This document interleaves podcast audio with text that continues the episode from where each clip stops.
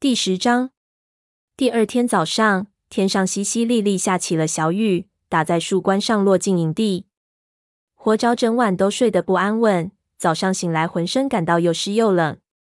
他站起身，抖落身上的雨水，离开巢穴去探望黄牙。黄牙正在窝里蠕动身体。他抬眼瞥了一下接近的活着，今早我的骨头真痛。昨晚一直在下雨吗？后半夜才下的雨。活着回答着，小心翼翼地上前为他整理床铺，床都浸湿了。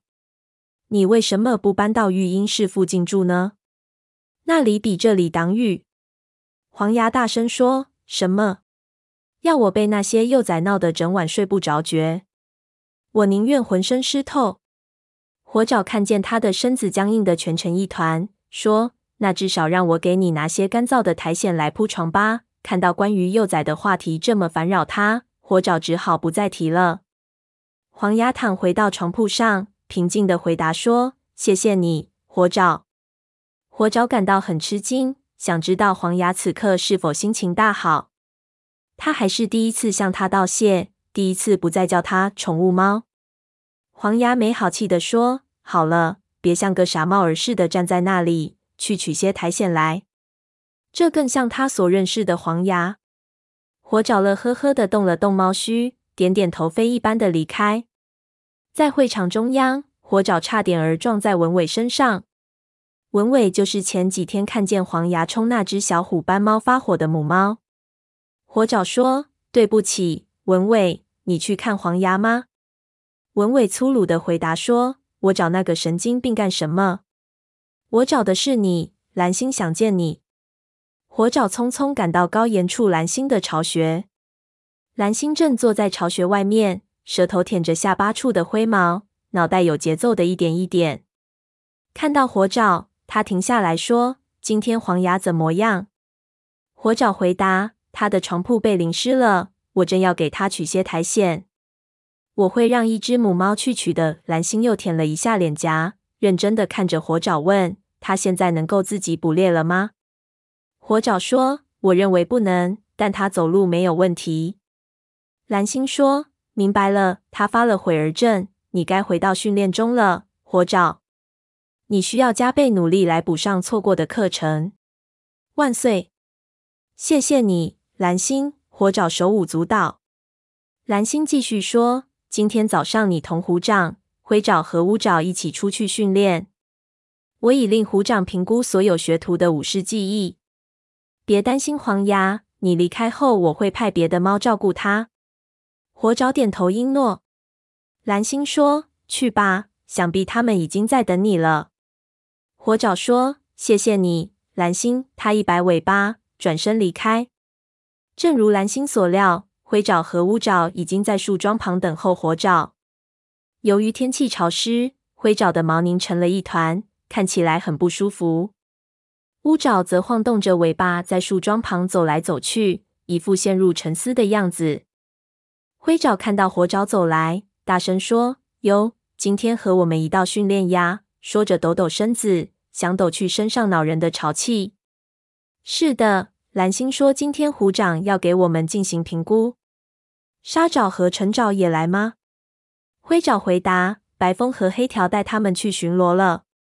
我想虎掌迟些会去找他们。”乌爪停止走动，站在旁边焦急地催促说：“好了。”我们该走了，灰爪说：“我没问题，做些运动还能暖和点儿呢。”三只猫经过金雀花通道走出营地，匆匆赶往沙坑。虎掌还未到，于是他们在一棵松树下等候。天气寒冷，只有蓬起毛才能御寒。看着乌爪有些神经质的快步来回走动，活爪问：“你担心这次考核吗？”“你才不需要担心哩。”你毕竟是虎掌的徒弟吗？他在向蓝星汇报结果时，会把你夸成是一朵花的。虎掌办事从来出人意料。乌爪说道，脚步并不停歇。灰爪抱怨说：“行行好，坐下来吧。考核还没开始，你就先累趴下了。”就在虎掌到来的时候，天空出现了变化，云层渐薄，不再像密密实实的灰毛。倒像是母猫们垫在新生儿身下的白羽绒球。云层后面的蓝天不再显得遥远，但是微风吹散云朵的同时，也吹来了新的寒冷。虎掌轻快地和他们打个招呼后，话题直接转入训练的细节。最后几周，狮心和我教了你们怎样在捕猎时保持姿态优雅。今天你们将有机会向我展示你们学到了多少。我给你们每一个人确定了一条线路，你们沿着线路走，要尽可能的多捕猎物，不论捕到什么，都要带回营地。三名学徒，你看看我，我看看你，均是既紧张又兴奋。想到即将到来的挑战，火爪感到心跳加速。虎掌继续说：“乌爪，你朝巨悬灵树的方向走，过了之后一直走到蛇岩为止。对于你那可怜的记忆来说，这条路线可以说是不费吹灰之力。你灰爪沿着小溪走，一直到雷鬼路为止。”灰爪说：“太好了，不过是把爪子弄湿了而已。”虎掌瞪了他一眼，吓得他不敢再多说。最后是你，火爪。蓝星不能亲眼看见你的表现，真令人遗憾。你的路线是穿过松林，通过木材厂，一直到森林边为止。火爪点点头，脑子里开始勾勒要走的线路。虎掌盯着他们，最后说：“记住，我会监视你们的。”乌爪第一个离开，直奔蛇岩。虎掌从另一条路进入树林。只剩下灰爪和火爪留在沙坑里，猜测虎掌会先监视谁。灰爪说：“我不明白为什么他会认为去蛇岩容易，那里到处盘踞着毒蛇，鸟和老鼠都要绕开走。”火爪同意说：“乌爪要花掉所有的时间去应付毒蛇了。”灰爪说：“哦，他不会有事的。还没有能够快过乌爪的毒蛇，他一向动作轻灵。我要上路了。”晚些时候在这里见，祝你好运。灰爪朝小溪走去，火爪嗅嗅空气，然后跳出沙坑向松林进发。走在通往两脚兽的盘的路上，火爪心里有种奇特的感觉，那里是他的出生的啊！火爪小心谨慎地穿过那条狭窄的马路，进入松林里。一路上，他左右张望，保持高度警惕。时刻搜寻猎物的踪影和气味。忽然，他眼前一闪，看见一只老鼠正在松针上面爬行。有了第一次的教训，火爪俯下身子开始匍匐，将重心压在后半身，爪子轻轻落在地面。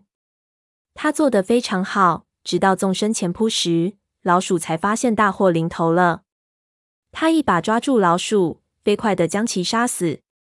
接下来，他将老鼠埋好。以便回来时带上。向前走不远，便是松林。松林里的地面上到处布满了两脚兽使用的巨大的伐木机轮子碾出的沟槽。火爪张大嘴深吸口气，空气里没有那些钢铁怪物们呼出的刺鼻气味。火爪沿着轮印走，在沟槽间跳来跳去。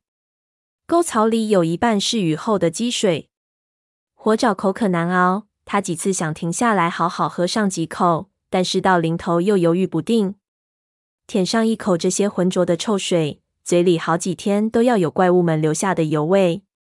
他决定再忍一忍，也许出了松林就能遇到积水坑呢。他加快步伐，快速穿过松林，又穿过松林另一边的马路。他又回到了橡树林中茂盛的灌木丛里，没过多久便发现了一个积水坑，在那里美美喝了一肚子清水。突然，某种东西使他身上的毛竖立起来，那是一种声音。那种声音，他从前在两脚兽家的后花园栅栏上遥望远方时听到过。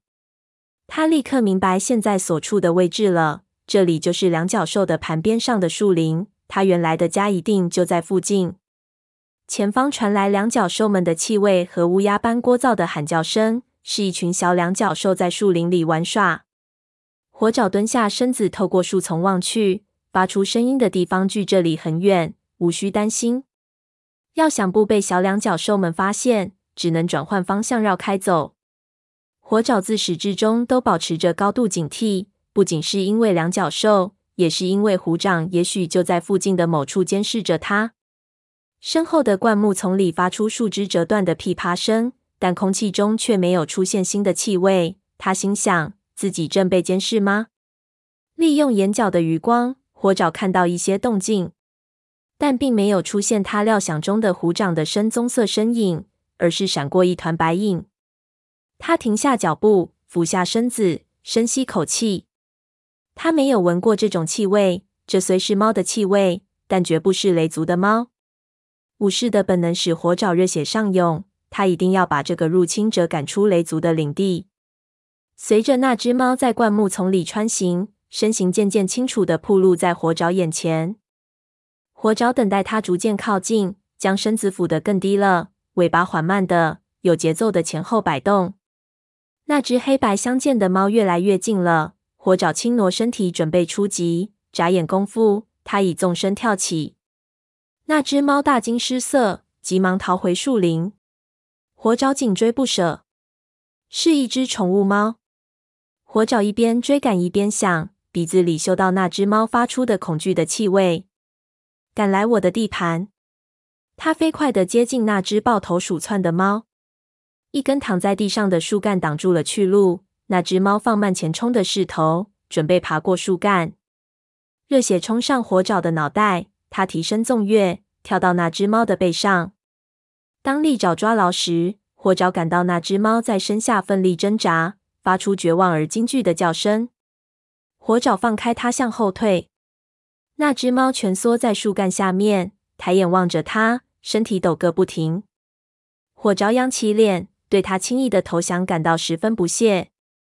那只家养猫长得肥胖臃肿，眼睛浑圆，脸庞狭窄，和宽脸庞、细长身段的野猫们长相大不一样。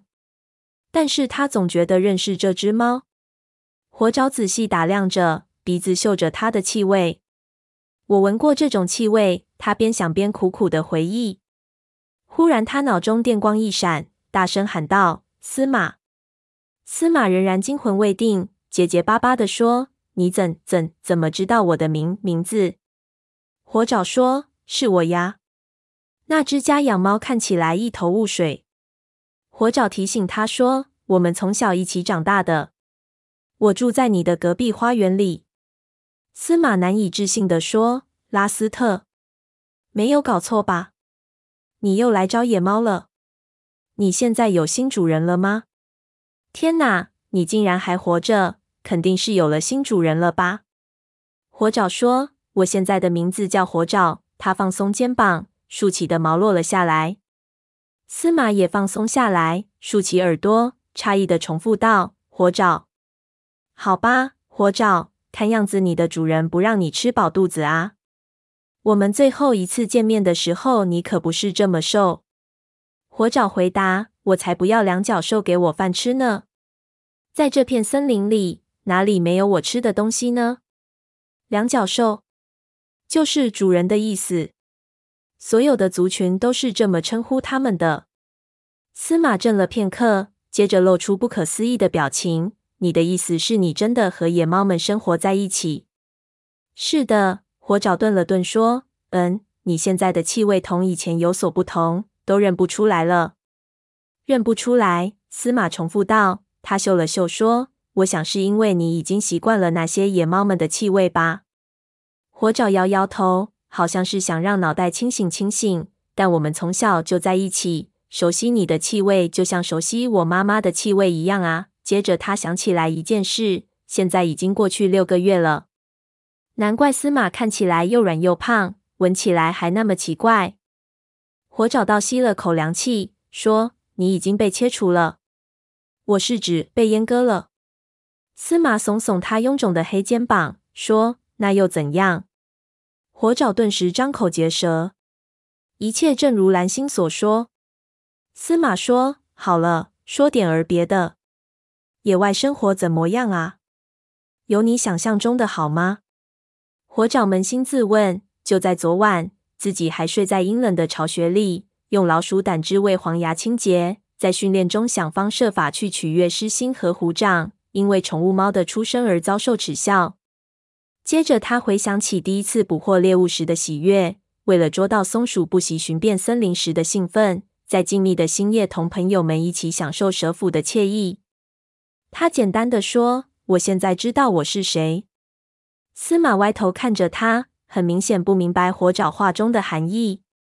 我该走了，司马说：“快到吃饭的时间了。”慢走，司马。火爪身子前倾，深情的舔了舔老朋友的额头。司马触了触他作为回应。火爪提醒说：“别大意了，附近可能还有其他的野猫，它们可不像我这样喜欢宠物猫。我是说，家养猫。”听了这些话，司马的耳朵紧张的竖立起来。